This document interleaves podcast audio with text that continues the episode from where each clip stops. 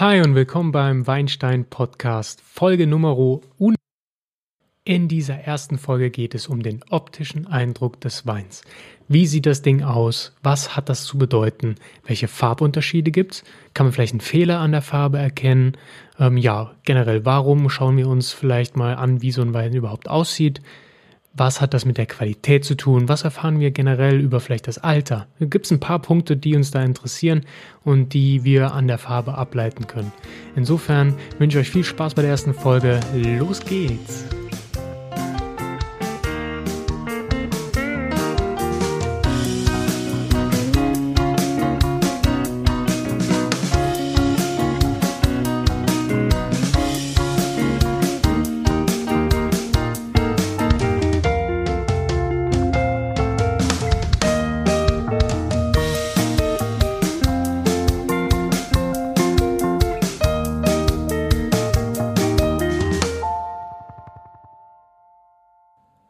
So, die erste Folge der Tasting-Reihe beschäftigt sich mit dem optischen Eindruck des Weins.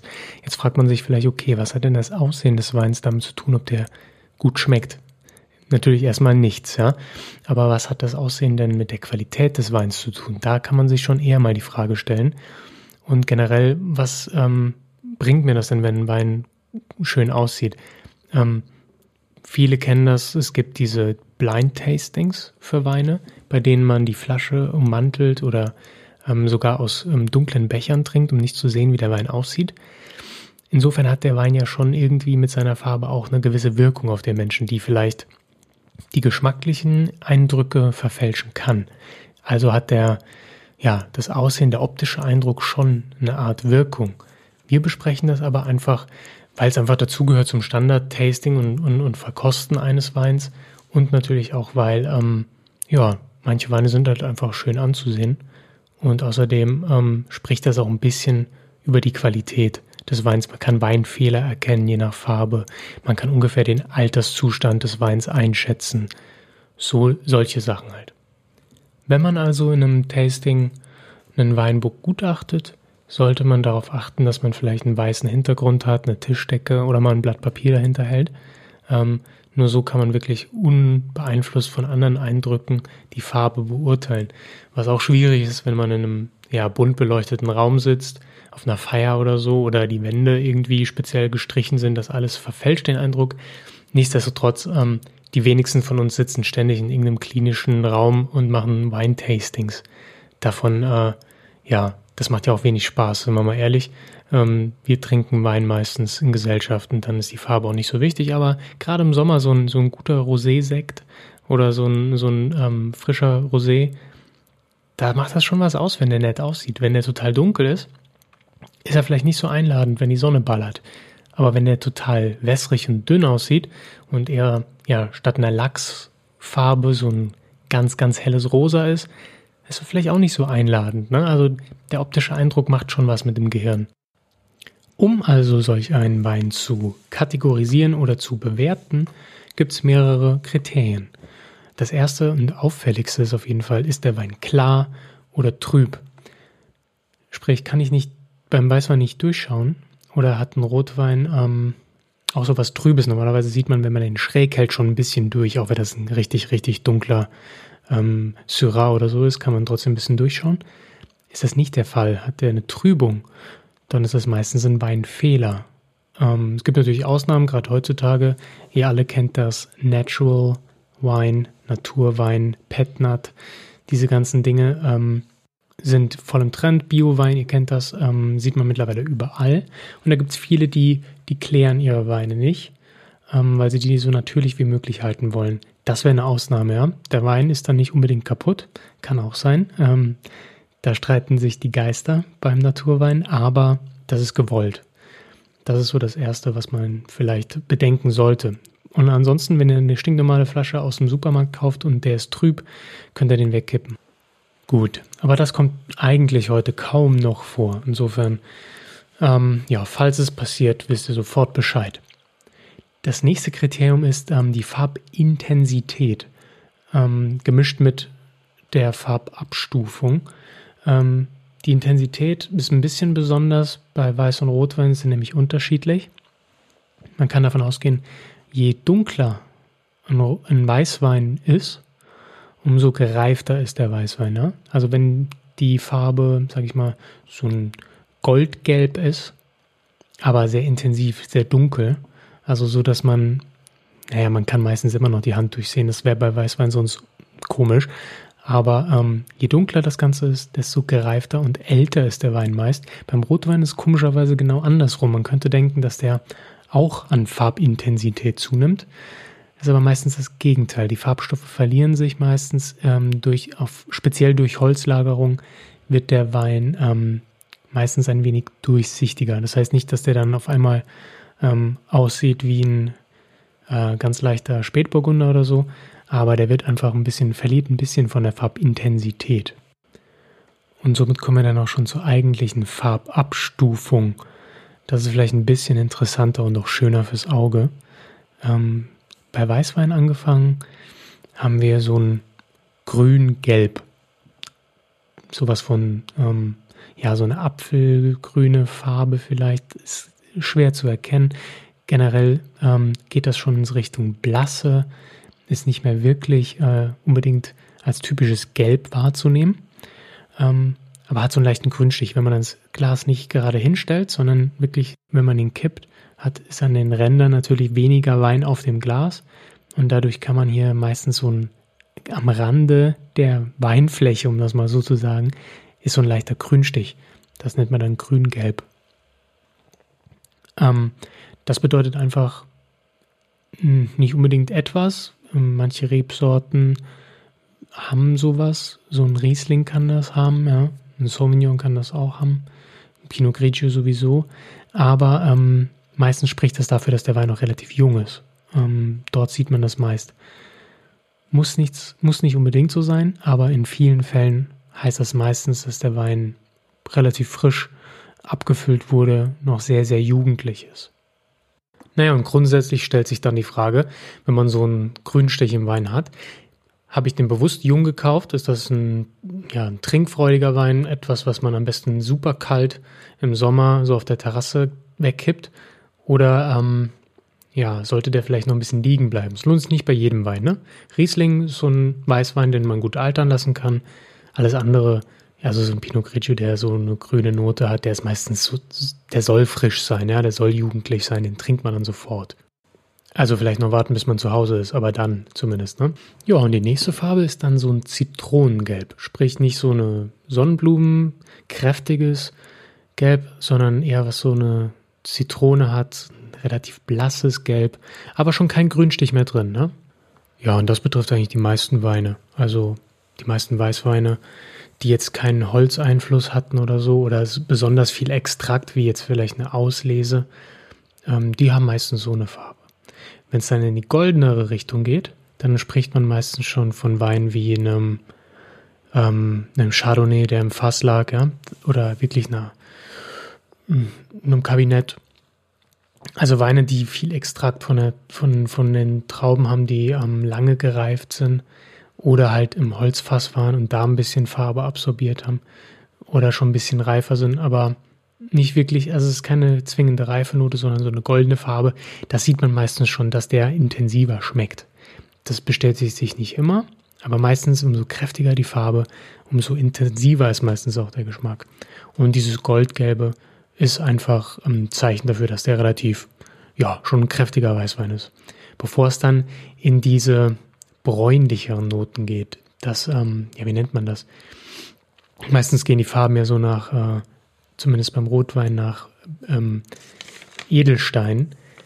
Ich glaube, beim, beim Weißwein genau ist es ähm, so eine Bernsteinfarbe. Also wenn er die annimmt, dann ist das meistens ein gereifter Wein. Ja? Also ein Riesling, der irgendwie 15 Jahre irgendwo lag, der hat so eine Bernsteinfarbe und der hat dann auch so, ähm, ja, schon reifere Geschmäcker. Da kommt so eine Petrolnote vielleicht raus. Oder halt vielleicht auch ein, ein Chardonnay, der lange im Fass war, könnte auch schon ein bisschen dunkler sein, aber eigentlich Bernstein, sprich leichte braune Reflexe, das ist echt dann ein Wein. Der hat schon ein bisschen ein paar Jahre auf dem Buckel. Ja, dann kommen wir schon zu den Rotweinen. Ähm, auch spannendes Thema, ist ein bisschen schwieriger, finde ich zumindest, ähm, die Farbe vom Rotwein einzuschätzen und auch, ob der jetzt kräftig ist oder ähm, dunkel, tief, ich sag mal tiefrubinrot oder vielleicht nur ähm, leicht. Das ist ein bisschen schwierig. Das hat damit auch zu tun, kann ich denn ähm, durchgucken. Sprich, ähm, wenn, ich, wenn das Glas steht, sehe ich den Stiel unten, den Ansatz vom, vom, vom Stiel des Glases, ähm, falls mein Glas einen Stiel hat. Oder sehe ich das nicht? Ähm, damit hat es zu tun, die Farbtiefe. Wie gesagt, Farbtiefe hängt oft auch ein bisschen damit zusammen, wie viel Extrakt der Wein hat. Aber auch die Rebsorte kann da ein bisschen Einfluss drauf ausüben und wie am Anfang schon erwähnt, das Alter. Denn beim Rotwein nimmt die Intensität der Farbe mit dem Alter ab. Der wird immer ein bisschen blasser. Ja, und grundsätzlich gibt es drei Edelsteine wieder, die für die Farbwahl der Rotweine ähm, zu erwähnen sein soll. Was heißt Farbwahl? Die nimmt man einfach, um die zu beschreiben. Das eine ist Rubinrot, dann gibt es Purpur und Granatrot. Ähm, angefangen bei Purpur, sprich, wenn man den wieder so ein bisschen hält und an den Rand des ähm, Weinspiegels im Glas schaut und da so lilane Reflexe sind, so leichte Blautöne, spricht das dafür, dass der Wein relativ jung ist. Ja? Ähm, der hat wahrscheinlich auch kein Holz gesehen und ist relativ frisch. Das ist oft auch ein Zeichen, dass man den vielleicht noch äh, liegen lassen sollte. Ich meine, wenn er schon im Glas ist und ihr seht die Farbe, ist eh zu spät, dann besser trinken als wegschütten. Aber grundsätzlich, ähm, falls ihr noch ein paar Flaschen davon im Keller habt, lasst ihn noch ein bisschen liegen. Ist jetzt mein Tipp. Ähm, es gibt auch Leute, die trinken gerne frischen, jungen Rotwein. Auch hier sind es meistens eher die leichteren Weine, so wie ein Pinot Noir, die so eine leichte Purpurfärbung am Anfang auch haben können, weil die auch kälter ähm, ausgebaut werden manchmal. Ja, die nächste Farbe ist Rubinrot, da fällt der größte Teil der Weine drunter. Also so ein Rubinrot ist halt wie ein Rubin, ist einfach rot. Da ist kein Blaureflex drin, da ist kein Braunreflex drin, das ist einfach rot. Ähm, das trifft auf die meisten Weine zu. Auch hier hat ein bisschen ähm, die Tiefe mit dem Extrakt des Weins zu tun. Also umso dunkler, umso kräftiger meistens. Und umso dunkler der Wein ist, ist das, der Tanningehalt meistens auch ein bisschen höher. Also da gibt es auch Ausnahmen, zum Beispiel der Nebbiolo, der ist relativ ähm, hell, hat aber trotzdem knaller viel Tannine, ja. Aber grundsätzlich gilt so eine Regel, umso dunkler, umso mehr Tannin. Ob die jetzt ähm, astringent sind oder, oder also dieses unangenehme, für manche Leute unangenehme Gefühl am Gaumen verursachen oder ob das weiche Tannine sind, das hat damit erstmal nichts zu tun, aber meistens ist der Gehalt ein bisschen höher. Ja, und die letzte Edelsteinfarbe bei den Rotweinen ist Granatrot. Ähm, das geht so in Richtung Ziegelstein. Da ist so eine Braunnote drin, wenn man den schief hält und ist oftmals ein Zeichen dafür, dass der schon ein paar Jahre hinter sich hat. Im positiven Sinne, dass der schon schön gereift ist im Fass. Ja, und dann auch schon diese tertiären Aromen, die, auf die wir in der nächsten Folge kommen werden, ähm, zum Vorschein bringt. Also sowas wie ja, Leder, ähm, Vanille, K Kaffee, was einem da so einfällt. Ne? Diese ganzen Buzzwords, die man da ständig hört. Übrigens, ähm, wenn man den Wein schwenkt im Glas, was ich gerade gemacht habe, ähm, gibt es ja diese Kirchenfenster, wie manche Menschen das nennen. Also da so leichte Schlieren sich am Glas langziehen. Ähm, da wurde ich auch oft gefragt, ja, ist das ein gutes Zeichen, weil alle immer sagen, oh, Kirchenfenster, Kirchenfenster, wow. Ähm, ja, ist wie bei allem äh, Geschmackssache.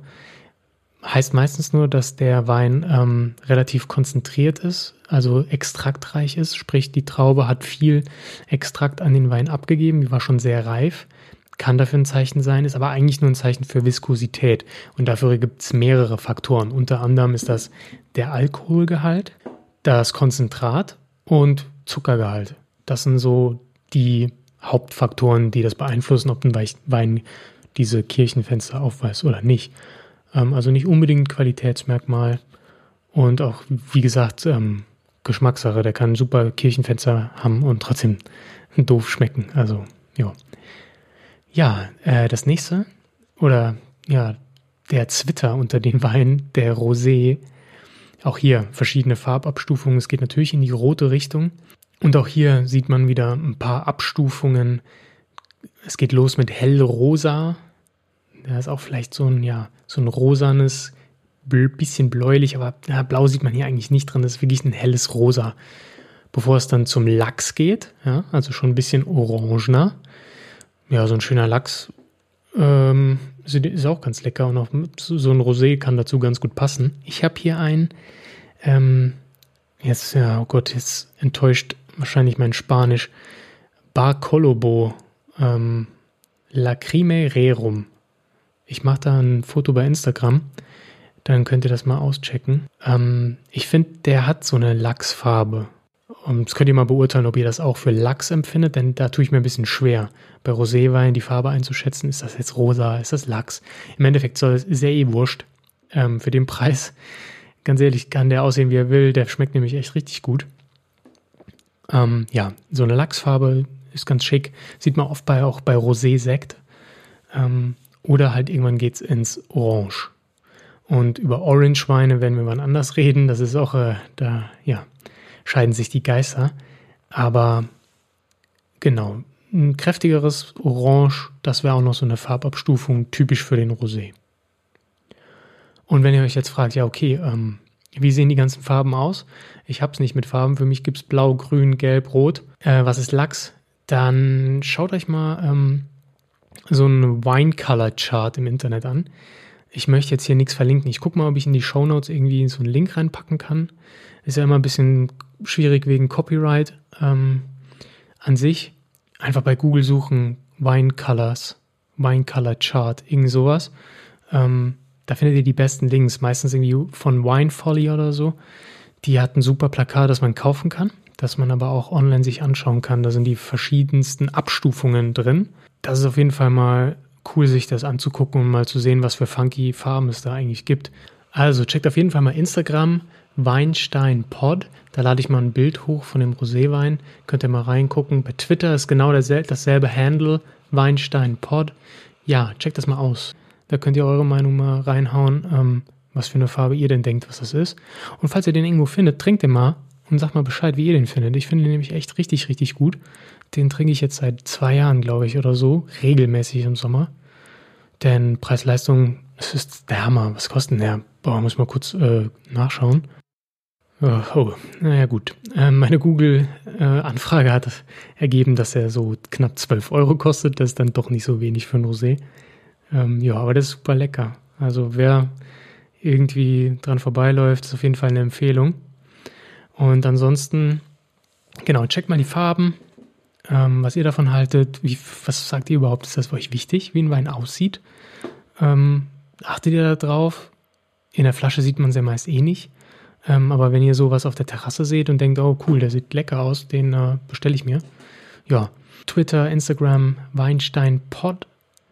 Und ja, in der nächsten Folge geht es um den Geruch. Da wird spannend. Da kommen die ganzen Buzzwords wie Karamell, Stachelbeere, dies, das und dann räumen wir mal damit auf, was das zu bedeuten hat. Beziehungsweise ja, ähm, wo diese verschiedenen Gerüche denn herkommen und äh, wie die entstehen können und sowas. Ne?